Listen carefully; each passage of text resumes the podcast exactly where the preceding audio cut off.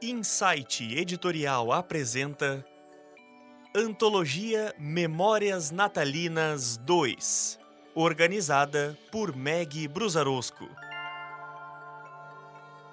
Produção e narração: Pedro Branco, com a voz de Letícia Pimentel.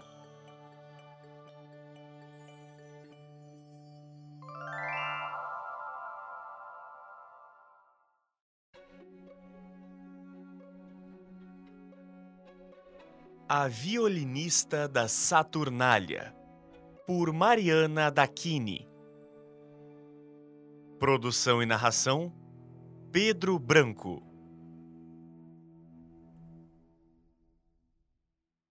Existe uma lenda local no vilarejo que não é comentada durante o dia, em almoços de família, mas sim à noite, quando as crianças estão demorando para ir dormir e os adultos querem assustá-las. A floresta deve ser evitada na época da Saturnália, o final do ano, quando todos estão em suas casas, recolhidos para o inverno, aproveitando o merecido descanso antes do renascimento da esperança. Uma elfa da floresta, com seus cabelos cheios como um arbusto de espinhos, a pele negra como ébano, os olhos como estrelas brilhantes e o sorriso afiado, toca seu violino para encantar as crianças que ali estão, atraindo-as para dentro da floresta. Elas encantam-se com sua música, são raptadas pelas fadas e nunca mais são vistas. Por isso, nunca se deve pisar em um círculo de fadas, ainda mais quando a música. Ah, a música. Pode-se dizer que a música é minha vida. Ou minha vida é a música. Sem música, não há vida.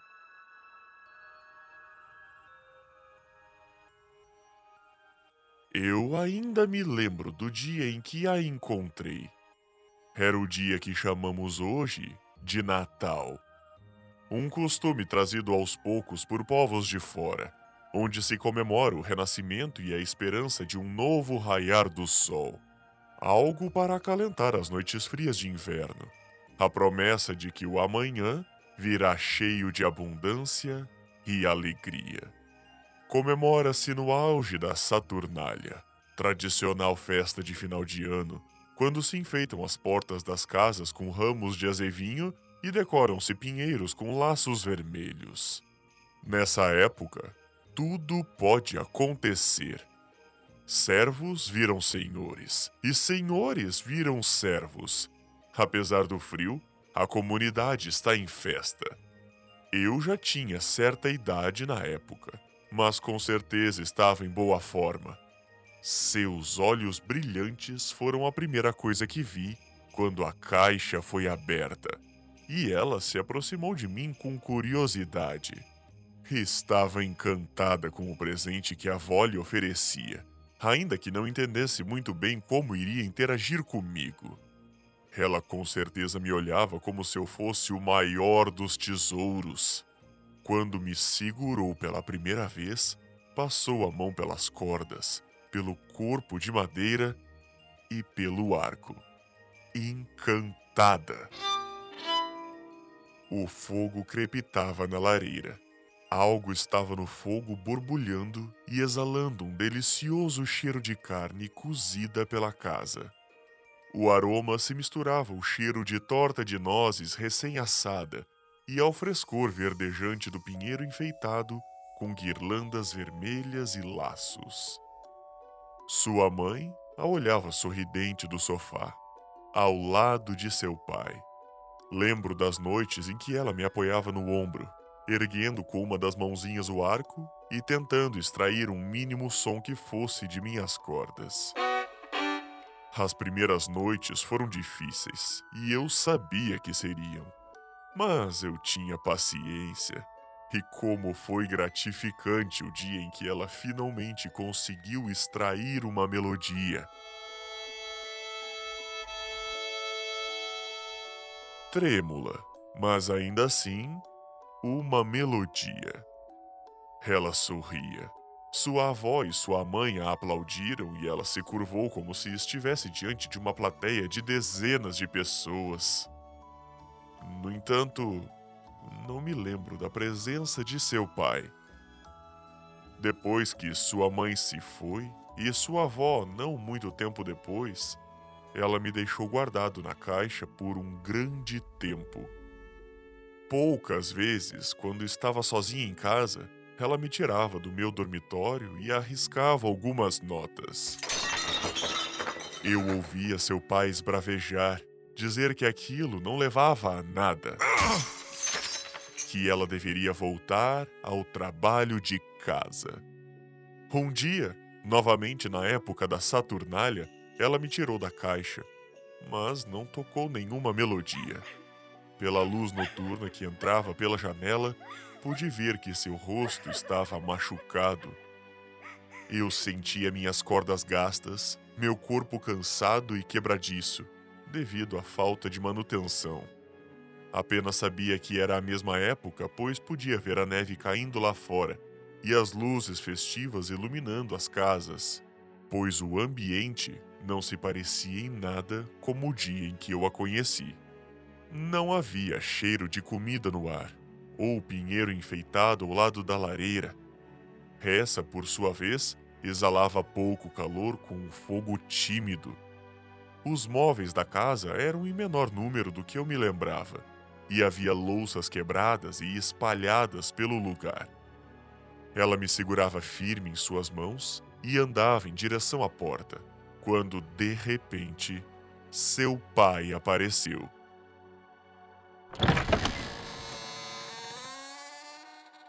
Ele tinha olheiras fundas e cheirava a álcool.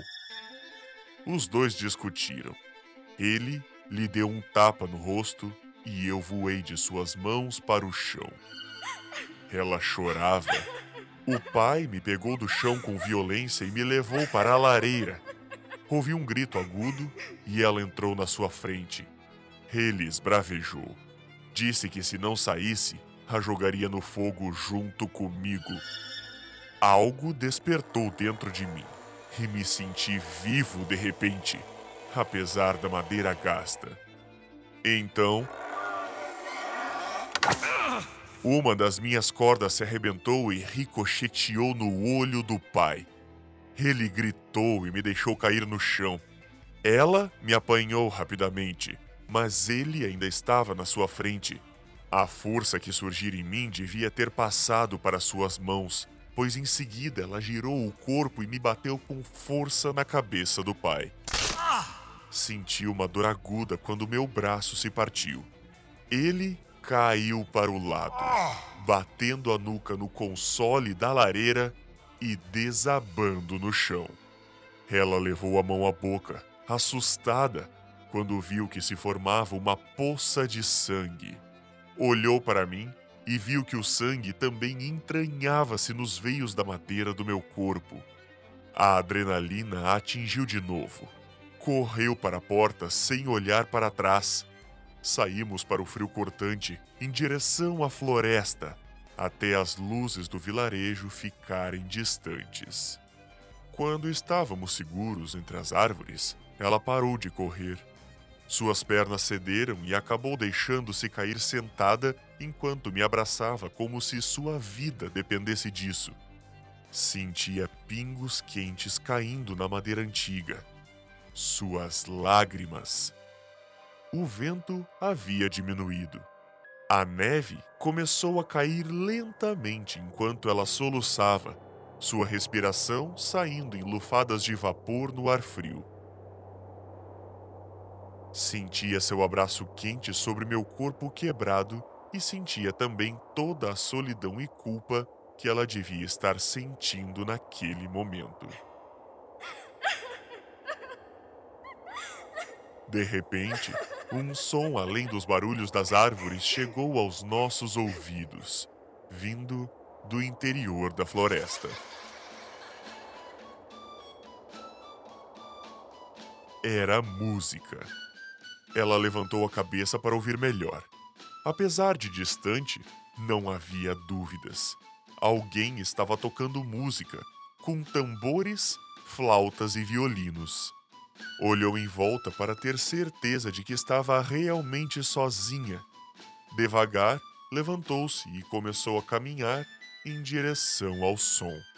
Conforme entrávamos cada vez mais fundo, o som ficava mais alto. Também era possível perceber que havia uma luz cálida na mesma direção. Havia até mesmo um calor se espalhando a partir daquele ponto. Conforme chegávamos mais perto, foi possível distinguir também o som de vozes cantando. No entanto, não pareciam vozes humanas. Eram um tanto etéreas, quase fantasmagóricas, mas extremamente belas.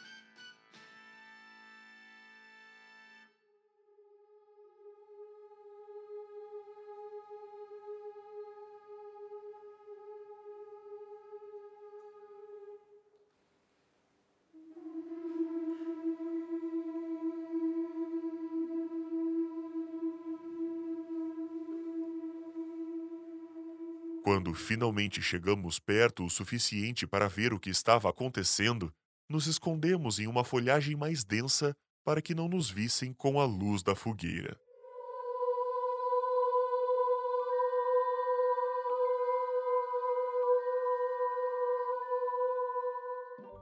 Era uma enorme fogueira no centro de uma clareira e ao redor dela havia várias pessoas festejando, cantando tocando e dançando. Pessoas? Não, não podiam ser pessoas. Eram seres magros, esguios, de orelhas pontudas e olhos escuros, totalmente pretos. Os cabelos, também escuros, variavam entre tons de preto e cinza. Suas peles eram a coisa mais extraordinária iam desde tons de azul claro acinzentado até azul noite reluzente. Ela parecia atraída por aquela luz e aquele calor, e eu mesmo estava me sentindo cada vez mais tentado a me aproximar. No entanto, juntamente com o fascínio, despertava uma certa apreensão. De repente, um dos seres, o que tocava um violino, olhou na direção em que estávamos. Na mesma hora, ele parou de tocar. Os outros o acompanharam, diminuindo o ritmo da música e da dança até parar e ficarmos só com o som do crepitar do fogo. Todos os olhos sinistros estavam voltados para nós. Eu sentia que ela tinha o impulso de correr, mas suas pernas permaneceram paradas. O ser deslizou até nós, devagar. Eu percebia sua respiração pesada e suas mãos me agarravam com tanta força que minha madeira chegava a estalar. Quando ele chegou perto o suficiente, afastou o arbusto com suas mãos esguias, revelando-nos a todos. Naquele momento, ele sorriu. Seus dentes eram todos pontiagudos. Outro ser aproximou-se. O primeiro entregou seu violino a ele, depois estendeu as mãos. Mesmo sem dizer nenhuma palavra, entendi que ele se referia a mim. Ela recuou um passo. Não queria desistir de mim, mas algo naquela presença estava abalando. Eu podia sentir. Ele então tocou levemente suas mãos. Senti o corpo todo dela relaxar e seus olhos se arregalaram. Dentro dela, alguma coisa havia mudado. Ainda que relutante, pude sentir vindo dela uma faísca de confiança. O ser tocou-me com a outra mão e eu pude perceber algo como se fosse um choque me percorrendo por inteiro. Devagar, ela relaxou seu aperto em volta de mim até me entregar para ele. Seu toque era leve e cheio de energia, muita energia. Fui erguido até a altura de seus olhos. Ele passou a mão pelo sangue e sorriu. encaixou a parte quebrada de volta no lugar. Ela me observava, ainda apreensiva. Foi quando uma energia ainda mais intensa me percorreu e eu senti o ponto onde havia sido quebrado esquentar cada vez mais. Havia uma luz intensa que preenchia tudo e todos. Quando a luz apagou, voltei a mim. Sentia-me como novo. Estava inteiro novamente, e não só isso. Aquela energia que havia percorrido meu corpo agora se encontrava dentro de mim. Ele me estendeu de volta para ela, que olhava agora com admiração e alegria. Ele havia me restaurado, seu tesouro e presente de Natal de volta. Havia uma única diferença. A cor de minha madeira agora era vermelho sangue. O ser estendeu a mão novamente, dessa vez para ela. Ela segurou a mão dele e estava prestes a dar um passo, quando olhou para baixo e viu que uma luz etérea, como fogo fato, nos separava deles. Um círculo de fadas. Ela sabia o que significava entrar ali. Mesmo segurando a mão dele, olhou para trás para a floresta escura e fria. Suspirando, voltou a olhar para frente e entrou, decidida. As fadas sorriram todas e gritaram vivas, bateram os tambores e suaram suas flautas. O fogo crepitava ainda mais forte quando o violinista a conduziu até o centro da roda. Sorrindo, ela me ergueu no ombro e começou a tocar. A música se espalhou pela floresta, a princípio tímida. Depois encheu todo o bosque, passando pelas árvores e sem dúvidas chegando até o vilarejo. Era tão alta e ressonante que eu a sentia em ondas de energia sonora. As fadas a acompanharam e desde aquele dia nunca mais paramos de tocar. Foi a última vez que vi o vilarejo. Morávamos na floresta agora.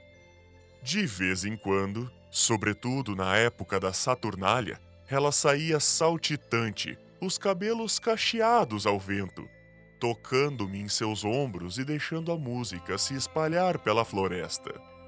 Era maravilhoso sentir nossa energia percorrendo todos aqueles bosques e encantando qualquer um que nos ouvisse. Encantando, mais do que ninguém, as crianças. As crianças perdidas que fugiam para a floresta quando o vilarejo nada mais tinha a oferecer. Quando voltar para casa era um pensamento pior do que permanecer perdida.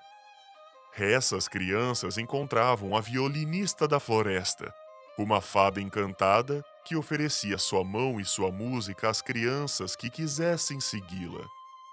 Ela as levava para dentro do círculo de fadas, para uma vida de infância eterna e longe dos sofrimentos do mundo dos adultos.